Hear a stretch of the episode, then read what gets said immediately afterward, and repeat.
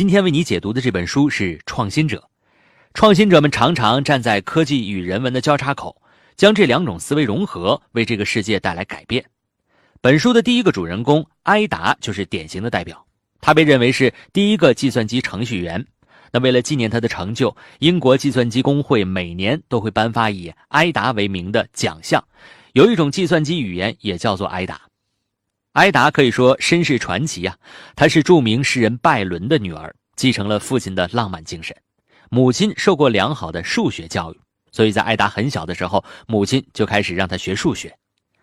艺术的基因与理性的天赋在埃达身上不断的碰撞。从小呢，她就能写下“酒红色的海洋”这样充满想象力的语言，同时也将数学看作是描绘宇宙和谐的语言。十二岁的时候，埃达开始思考人怎样可以飞起来。他花了很多时间，不停的学习，然后开始制作双翼，研究鸟类解剖学，甚至将他的研究整理成书籍。在埃达生活的时期啊，文学上浪漫主义思潮盛行，工业革命也不断产生新的创新成果。浪漫感性与技术狂热在埃达身上融合在了一起，他把自己的想法叫做诗意科学。一次偶然的机会，埃达认识了发明家巴贝奇。那时候正是工业革命蒸蒸日上的发展阶段，要做大量的计算工作，非常消耗人力。巴贝奇发明了一种手摇式的计算机器，能够按照设计者的意图自动处理不同函数的计算过程。当时呢，其他人对分析机啊都不太看好，觉得是一个匪夷所思的笑话。但是埃达不一样，他认为这是个了不起的发明。埃达和巴贝奇成了忘年交。他们开始一起开展研究工作。一八四零年的时候，他们的研究工作迎来了转机。巴贝奇在各种会议上多次介绍自己的分析机，终于赢得了一些支持。一位数学家给了这台具有精密计算能力的仪器编辑了一本介绍性的手稿，因为手稿由法文编写，不利于扩大影响，埃达呢就把它翻译成了英文。这是一次奇特的、值得载入史册的翻译。艾达将二百四十五页的原稿翻译成了五百四十二页的著作，多出的部分以注解的形式存在。这注解里面就包含了艾达的天才构想，而这些天才构想都可以明显看到人文与科技的结合。首先，艾达第一次提出了关于编程的设想。简单来说啊，就是这种机器不仅可以完成分析机预先设计的功能，还可以根据后来编写的不同程序增加其他的功能。比如，在分析机的基础上，埃达设计了许多打孔卡片，在这些卡片的协助下，分析机可以进行更加多样化和复杂的计算，像是三角函数啊、级数相乘等等。也因为这样，埃达被称为是第一个程序员。埃达打孔卡片的灵感来源是当时纺织行业中的织布机，埃达一直都很喜欢能编织精美图案的织布机，对充满艺术设计感的提花图案更是爱不释手。甚至曾经亲手绘制过织布机的机械图，他写道：“正如织布机可以织成花边和树叶，分析机也可以编织出代数的图案。”埃达的设想让仅仅具有单一计算功能的分析机变得具有扩展性，可以添加程序，能不断的丰富自身的功能。这已经很接近当代通用型的计算机，也就是接近我们今天使用的计算机了。而这一构想比通用型计算机的诞生足足早了一百多年。埃达注解中提到的第二个天才构想是数字化的概念。巴贝奇发明了分析机，但他对分析机的认知啊始终停留在计算数字上。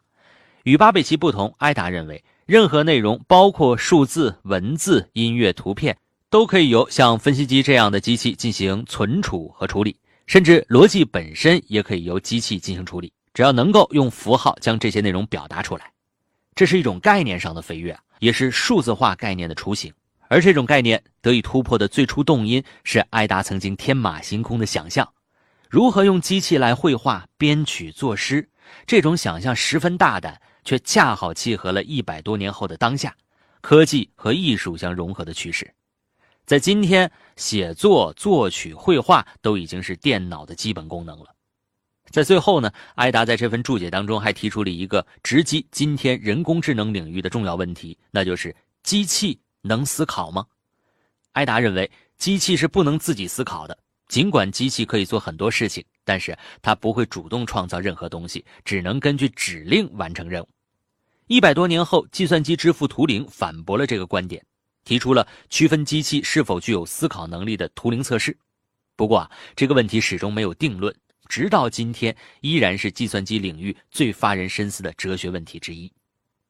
埃达是《创新者》这本书中介绍的第一位创新者，是数字时代史诗的开端，是将分析机推入计算机萌芽时代的奠基人。而这些正是来自于他对科学与人文两个领域的融会贯通。可以说，科学和人文结合相关的创新案例还有很多。比如啊，互联网的诞生就与美国的嬉皮士文化有关系。二十世纪七十年代，在反对主流文化的嬉皮士文化中，逐渐兴起了一股思想分支，那就是反对政治上的中央集权。于是呢，一群有技术实力的嬉皮士就组建了民间社团，提出啊，不论是通过钢笔、电话还是计算机，都应该要建立起一种无差别的交流渠道，把探讨公共议题的权利还给人民。互联网的英文名称叫做 World Wide Web，直译过来就是全球信息网络。最初的意图正在于此。再比如，苹果公司的创始人乔布斯在发布会上经常会用同一张幻灯片作为总结，在他身后的大屏幕上常常出现一个路标，标志着人文和科技的交叉口。二零一一年，乔布斯最后一次登台发布产品，他站在这张图像的中间宣布。苹果的基因决定了，只有技术是不够的。我们笃信，是技术与人文的联姻，才能让我们的心灵歌唱。好了，第一条规律：创新者源自科技与人文的结合，就讲到这里。接下来，我们来看第二条规律：创新常常是合作的成果。在电影或书籍当中，常常会出现这样的情景：在地下室、阁楼或车库当中，有一个人，他突然灵光一闪，或者在脑袋旁边啊亮起了一个小灯泡。一项发明就此诞生了。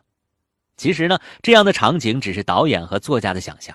科技史上具有里程碑意义的创新，大都是团队合作的结果。这里的合作既指科研团队的内部合作，也指诸如大学、企业与政府这样多种社会力量的跨界合作。我们先来看看科研内部的团队合作是如何促进创新的。在这一点上，贝尔实验室发明晶体管的故事非常典型。贝尔实验室是美国著名实验室，先后八次在物理化学领域获得诺贝尔奖。晶体管就是早年贝尔实验室三位科学家合作的结果，他们相互辅助，优势互补，凭借这一创新，在1947年获得了诺贝尔物理学奖。贝尔实验室对晶体管的研究啊，在1930年代就已经开始了。当时呢，那里聚集着理论物理学家、实验家、材料科学家、工程师和企业家。甚至还有一些指甲缝塞满了油污的电话线路维修工人。担任总负责的人是凯利，他是一个非常有远见的人。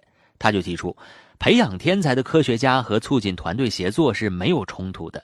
创新应该作为一个机构的整体任务来推进，而不是单纯寄希望于在车库或阁楼中独自工作的怪才。因为这一理念呢，凯利将贝尔实验室打造成了一个互通互联的工作环境。不同部门的大楼之间都有长长的走廊相连，这些走廊啊，就逐渐成为了科研人员最喜欢的地方。科学家们在这里进行激烈的交流与讨论。晶体管正是在这种氛围下诞生的。晶体管是管理电信号的仪器，被认为是现代历史中最伟大的发明之一。在重要性方面呢，可以与印刷术、汽车和电话等相提并论。它还是集成芯片的基本单位。没有晶体管，就没有电脑芯片。就没有今天人人都在用的个人电脑了。那除了应用于电脑芯片之外，它还是所有现代电器的关键元件，控制着电器的开关和关键枢纽。在晶体管诞生之前啊，承担这些功能的是电子管。不过，电子管的缺点很明显，它十分笨重、能耗大、寿命短，制造工艺又十分复杂。这些缺点也限制了与它相关的电子仪器的进一步改善。科学家们就一直在努力找到比电子管更好的替代品。这也成为了贝尔实验室的重点项目。这个项目的负责人是肖克利，他是整个小组核心理论家，领导全组的工作。肖克利是量子物理理论的天才，同事们评价说，他可以像舞蹈家编舞一样，想象出电子的运动轨迹。肖克利依靠自己惊人的理论天赋，提出了可以用半导体来代替电子管接收电信号，这是晶体管的基础理论假设。不过，这个理论假设并没有立即得到验证。肖克利在实验上呢遇到了瓶颈，于是他找到了巴丁和布拉顿这两个人，一个沉默寡言、内敛谨慎，另一个则是雷厉风行、敢于大胆尝试。他们在肖克利的假设的基础上，不断的改变实验条件。许多个日夜，他们一起埋头工作，就像是坐在同一张钢琴凳上的作词家和作曲家一样，终日埋头于谱写二重奏。肖克利还经常和他们一起啊进行黑板会议，在黑板上写出各自重要的观点。实验步骤，然后互相补充完善，很多关键的灵感就是在这个过程当中产生的。在这样的通力合作中，他们最终选中了硅锗类半导体作为实验对象，不断探索各种组合，终于研制出了电子管的升级替代产品——晶体管。晶体管通过半导体这种材料，能够高效的放大电信号，体积却比原来的电子管啊小十倍，可靠性增强了一百倍，而且不需要预热，能够立刻工作。而这一成果，就像肖克利说的，要归功于贝尔实验室聚集来自多个科学领域的大批人才，并集中发挥他们各自的天赋。创新的产生，除了依靠科研团队中各类科学家的鼎力合作，还需要让更多社会力量也一起参与进来。在这一点上，美国科学家万尼瓦尔·布什就做出了重要的贡献和示范。他促成了美国军方以白宫为首的政府、私营企业以及大学之间的多方合作。对一九四零年代后美国的科技创新发挥了巨大的推动作用。在这个意义上，作者沃尔特写道：“在美国，没有任何一个人对科技发展的影响能够超越万尼瓦尔·布什。”那么，布什到底是一个什么样的人物呢？在促成政府、企业和大学的合作中，他具体做了哪些工作呢？万尼瓦尔·布什是麻省理工学院的一名教授，他在一九三一年发明的微分分析机啊，是模拟计算机的雏形。除了科学家的身份外，布什还是政界和商界的明星人物。他一手创办了美国 IT 公司雷神，同时也是二战期间美国军事机构的科技首脑。在二战期间呢，由于担心美国军队的技术落后于人，布什和当时的哈佛大学校长一起说服了罗斯福总统，设立了美国国防研究委员会和美军科技研究所，主导了以制造原子弹为目标的曼哈顿计划。布什也因此被称为物理学将军。原子弹对于结束二战发挥了关键性的作用，这也让布什意识到了在科技领域军队与政府的重要性。二战结束后，布什撰写了一份报告，递交给了美国总统，呼吁政府与大学、企业展开合作，资助基础科学的研究项目。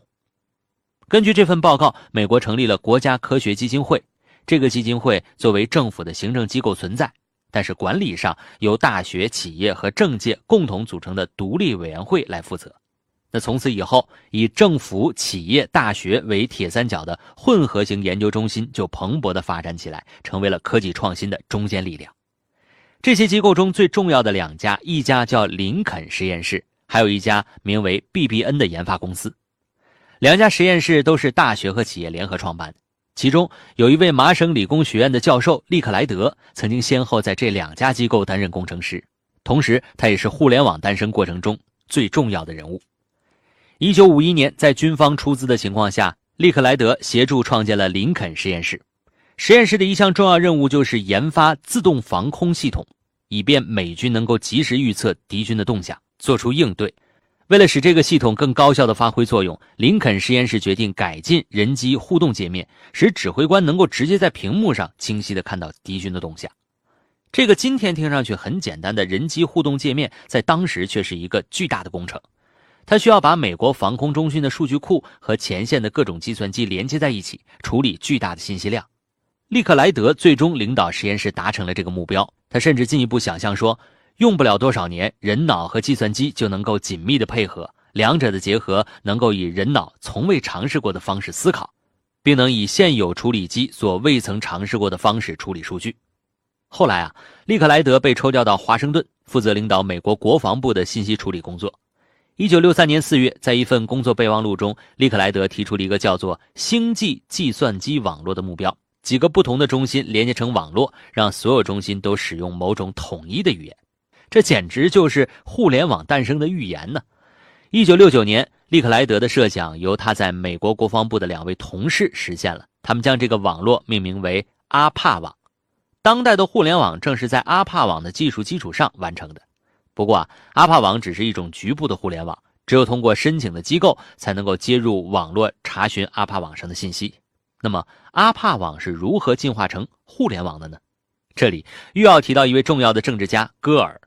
在科学家们专注于研究的同时，戈尔也在政治上不断推进信息共享的权利。戈尔从1986年就开始考察创建超级计算机中心、增加带宽以及向更多用户开放网络等一系列的问题。他多次举行听证会，促成了科学和先进技术法案的颁布，允许商用网络与科研网络相连接。一九九二年，戈尔当选美国副总统，在他的推动下，美国颁布了《国家信息基础设施法案》。这项法案使互联网开始向公众广泛开放。这就是创新的第二条规律：创新来源于合作。贝尔实验室三位科学家相互辅助，发明了重要的机器元件晶体管。政府、企业、大学这样多种社会力量的合作，对推动整个社会的科技创新都有巨大影响。互联网的诞生就清晰地反映了这种合作的重要性。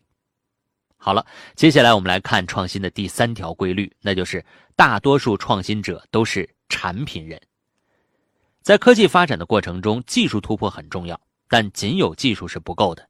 那些真正改变世界的创新者，能够把创意和技术融合成受人喜爱的产品，推动人类社会的进步。苹果第二款产品 Apple Two 的发明过程就充分体现了乔布斯身上产品人的特质。在 Apple Two 之前，计算机是属于极客们的玩具，需要进行自主组装，而且呢，很多部件啊裸露在外面，看上去十分复杂，让普通用户是望而生畏。乔布斯呢，他决定改变这一现状。他认为，下一代个人电脑应该像家用电器一样，所有元件都装配妥当。并且带有时尚的外壳，用户买回家后无需再自己组装。从电源到软件，再从键盘到显示器，一切都应该紧密地集成为一体。为此呢，他一方面研究电脑处理器规格，缩小处理器和整个电脑的体积；另一方面，他把大量的时间放在了产品的设计和工程上。他希望自己的产品啊，不仅是通过科技满足人的需求，还要充满生命力和美感，能够感染人的心灵。他经常到梅西百货去研究当时最受欢迎的家电产品，希望打造一款像家用电器一样得到大众喜爱的个人电脑。最终呢，乔布斯做出了一款和此前的计算机完全不同的电脑。从外观上看，Apple Two 看起来更像家用电器，而不是一大块电子仪器。无论摆在家中、办公桌上，或是在教室里，它都不会显得很突兀。这种产品理念大大拓展了个人电脑的用户和市场。从用户的角度看，Apple Two 的操作非常简单，软件和硬件完全一体化，不需要自主安装，也不需要学习代码，即使是不懂任何计算机知识的人也能够操作。那从市场角度看呢？极具市场头脑的乔布斯将产品体验与营销相结合，让消费者对这款产品产生购买欲望。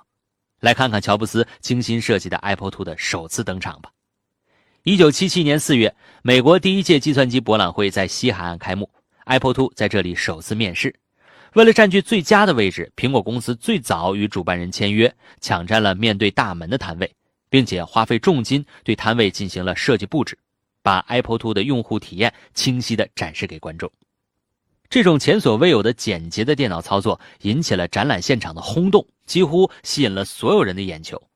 Apple Two 在不到三年的时间里卖出了十万台。在一九八零年代，Apple Two 是美国教育系统采用的标准电脑，直到今天仍有一些还在教室里并能正常使用。乔布斯设计 Apple Two 的电脑过程啊，充分体现了作为产品人的创新者需要具备的三个要素：出色的创意、执行创意所需的工程才能，以及把创意变成产品的商业头脑。首先，他确定了产品的创意关键点，那就是打造让大众都爱用的个人电脑。其次，他还主导了产品的工程设计，认为产品应当足够简洁和具有美感，带来良好的用户体验。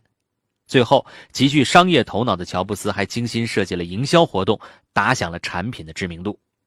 如果说乔布斯是从市场与产品出发，反推技术创新，那么谷歌的创始人拉里·佩奇就刚好相反。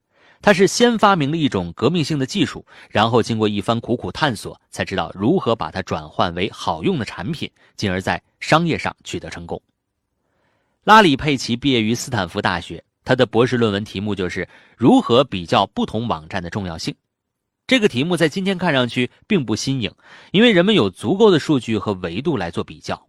但在当时，互联网刚刚兴起，人们只能根据指定的 IP 地址找到目标网页。但是拉里·佩奇就想啊，有没有一种方法能够帮人们找到最优质的网页呢？这个问题并不容易解决，因为在互联网上，你可以轻松找到通向某个网页的链接地址，却并不会知道有多少人曾经点击这个网页，以及他们对这个网页的质量感知如何。那有一天，佩奇在半夜醒来的时候，突然就想到了，他可以把整个万维网下载下来，然后只将其中的链接保存起来，分析所有的数据。这个听上去像个天方夜谭的方案，佩奇却真的着手去实施了。他建立一个数据库，反向追踪数据库中的链接，找出每个网页链接的指向来源与数据。要把整个网络都记录下来，可不是一件容易的事啊。即使在1996年，全世界已经有十万个网站了，这些网站总共还有一千万个文档，它们之间的链接有近十亿条，而且这些数字每年都会呈指数级增长。幸好佩奇有勇气去尝试解决它。1996年夏天，佩奇设计了一个网络爬虫工具，它会从佩奇的个人主页出发，一直跟踪他遇到的所有链接。这只在万维网上迅速移动的蜘蛛会保存每条超链接的文本和来源，以及它们对应的网页的标题。这个大胆而复杂的项目吸引了另外一个天才，他就是数学天赋惊人的谢尔盖·布林。后者当时正在寻找一个合适的博士论文题目，他与佩奇一拍即合，加入了项目研究。最开始的时候啊，他们两个人都没有意识到他们在做的是一款互联网产品。但是随着项目的逐步推进，他们发现。这个按照重要性排名的网页索引可以打造成一个高质量的搜索引擎，这就是谷歌诞生的由来。接下来，佩奇和布林从两个方面改进谷歌的使用体验，从而让用户习惯使用谷歌。首先呢，他们建立了比任何竞争对手都厉害的网络宽带、处理能力和存储容量，提升数据库的信息处理速度。其次，他们热衷于研究用户的行为，从而不断改进算法。比如说，如果用户在点击了最优先的搜索结果之后没有返回搜索框，那这就意味着他们找到了自己想要的东西。如果他们在搜索后立刻修改关键词，就说明他们对搜索结果不满意。这个时候，工程师们就需要查看用户修改过的搜索关键词，从而了解他们想要查找的东西。到1998年，佩奇和布林的数据库已经收录了5.18亿条超链接。而当时万维网的链接总数约为三十亿条，佩奇不希望谷歌仅仅停留在学术项目的层面，他想尽快把它打造成一款热门的产品。他说：“如果你有一个自认为不错的发明，你会想让它尽快被多数人用上。”斯坦福的校长约翰·亨尼斯也非常认可这种想法。他说：“有的时候，改变世界的最佳方式不是写论文，而是将你相信可行的技术变成真正的产品。”佩奇和布林去见了雅虎等公司的高层，希望将搜索技术进行授权。这些公司开价一百万美元，但佩奇觉得价格太低了。这些公司根本不重视搜索，所以他们决定自己正式创办一个公司。于是，谷歌正式成立了。就像拉里·佩奇所说的：“最优秀的领导人是对工程和产品设计理解的最为深刻的人。”从谷歌诞生的过程当中，我们可以看到产品人的特质再次发挥了作用。佩奇的天才创意，在他和布林的研发推动下，逐渐成为了一款人人可用的工具。最后，他们又把这项研究引入商业领域，成立了谷歌公司。我们正处在一个变化迅猛的数字化时代，《创新者》这本书揭开了数字时代的创新密码：科技和人文交织出天才的创意，天才科学家、企业甚至政府等，本着共享的精神合作创新，让科技实现创造性的飞跃。而具有产品人特质的创新者们，将技术的进步真正转化为影响社会的产品。只有了解了这些创新者的经。